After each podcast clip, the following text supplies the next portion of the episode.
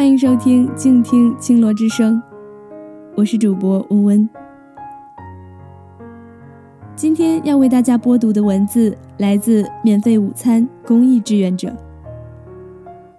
一个人的孤独，所幸还有免费午餐陪着我。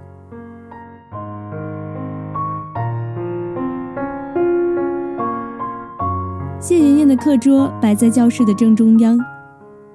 因为没有同学，小学教学楼处在半山坡上，整天受着风吹。十二月的天气略微清冷，谢妍妍翻书的手指微微缩进袖筒里，自习朗读的声音不足以填满空荡的教室。上课的时候，老师像面对坐满了的班级那样板书提问。有时离开讲台，搬凳子坐到谢妍妍的课桌旁，手把手的为她讲解。这是广西蒙山县大瑶山深处，下邑瑶族自治乡六洛小学二年级的课堂。下半年新学期报道，谢妍妍发现领书的只有她一个人，两个同学家里都在县城买了房子，转学走了。谢妍妍一个升入了二年级，心里好烦。谢妍妍回忆说：“七岁的她用童年像一个大人那样严肃的解释着孤独。”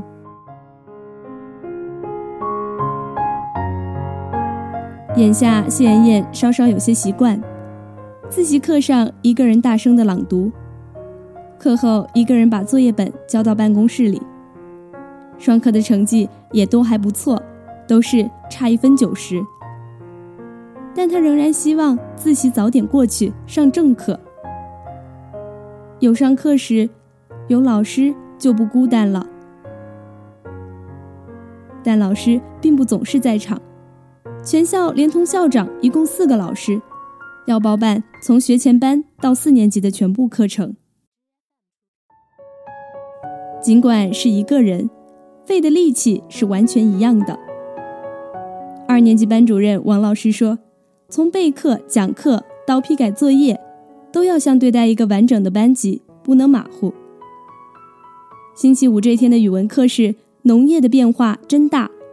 带着袖筒的王老师用粉笔在黑板上依次整齐地写下了“杂交水稻产量高，彩色棉花织彩布，无土栽培了不起。”用不太标准的普通话，逐项的对谢妍妍进行讲解。为了解释“彩色棉花吐絮”这个字眼，师生两人费了半天功夫。一问一答的上课方式在教室里有点单薄，老师还用上了土瓜子皮儿的比喻。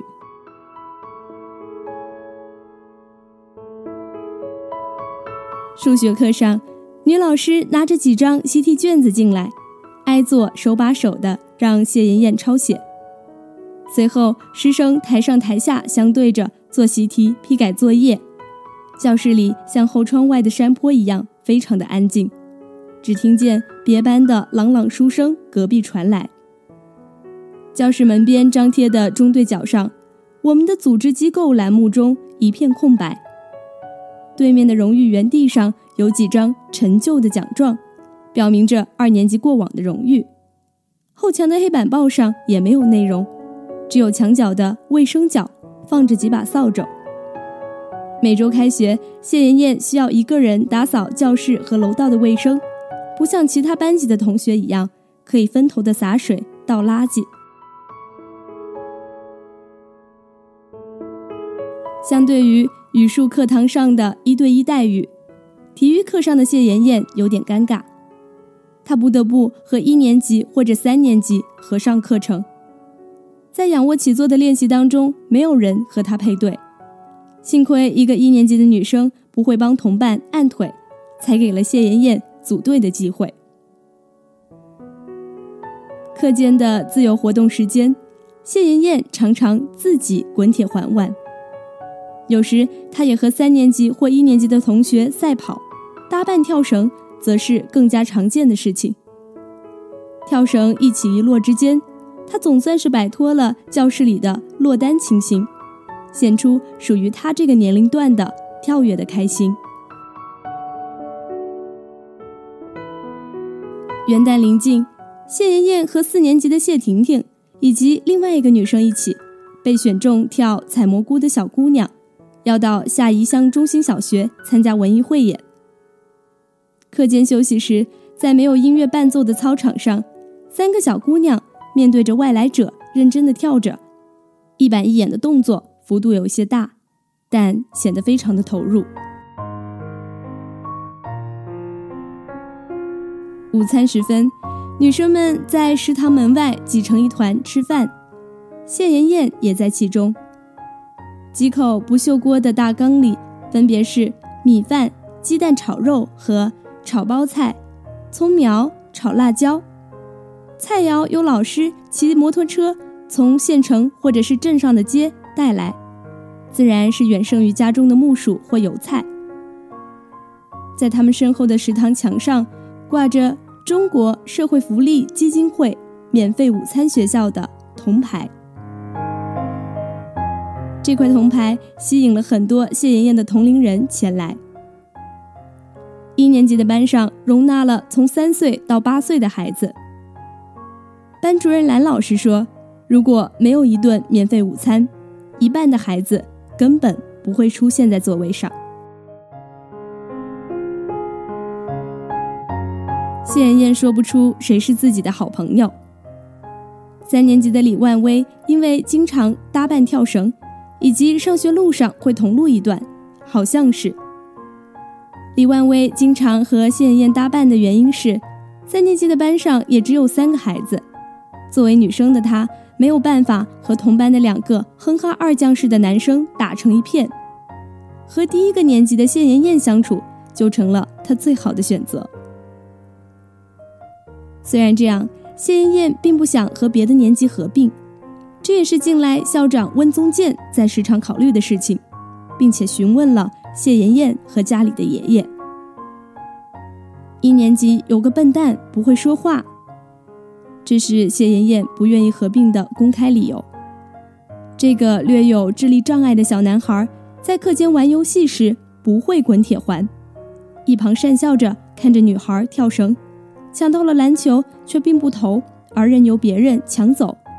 上学路上背着一个布袋和谢妍妍同路，但更真实的原因是，我读我的，他们读他们的，会相互干扰。他也不愿意和高一年级的三年级搭班，因为二年级的生字还没有认完。虽然他已经隔着墙壁偷学到了三年级新开的英语。No，还有，Thank you。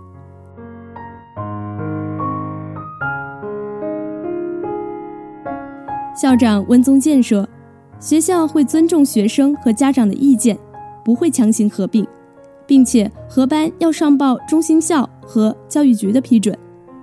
但现实确实是教师的人手不足，为一个人的班级开设全部课程，实在有一些浪费。”这也自然的让他回想起自己上小学时复试教学的经历，他心里一直考虑的就是合班的具体细节。教室里有前后两张黑板，为了避免两个班级彼此干扰，能不能课桌的方向相反，一个向前，一个向后呢？一个班讲课，一个班自习。温校长认为，在这样的课堂上。教师比起在讲台上授课，更重要的是一对一的辅导，互相干扰的问题大概就不大了。在温校长的心里，不仅是谢艳艳的班级，连同六洛小学也面临着后继无人和合并的忧愁。城镇化的情势下，这个山区的适龄儿童一半在外面上学，现任教师除了温校长和一个老教师，新来的。一个是特岗，一个是代课老师转正，没有正宗的师范出身。眼下全校学生一共十八人，还包括了四个学前班的孩子，最小的才三岁。除了谢妍妍所在的一个人的二年级，一年级有四个学生，三年级三个，四年级眼下人数最多有六人。明年他们将升入五年级，转去一座大山之隔的下宜乡中心小学之后，全校学生数字会立刻下降到十二人。几个上学前班的孩子也有可能到达学龄时转去外地上学。建于一九九七年的双层教学楼会比现在更加显出空荡。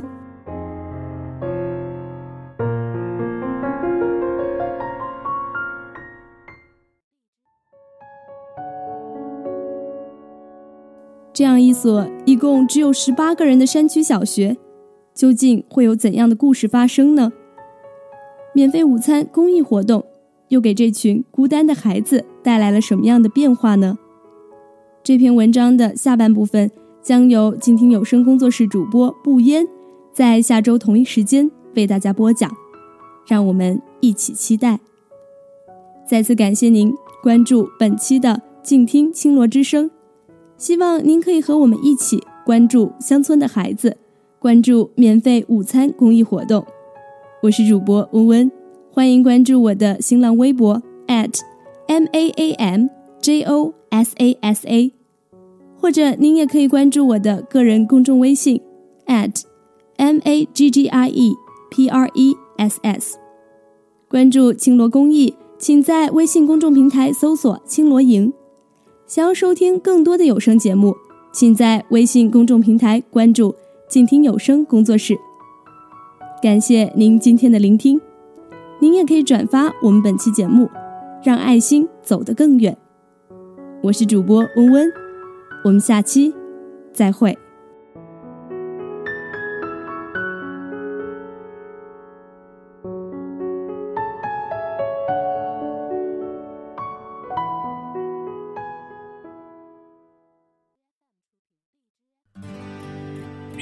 远方自由的雪山，我们要走多远？在沸腾的世界中，哪里有长满苔藓的清泉？在已是枯荣的树下，你是否看过日落时金黄色的海？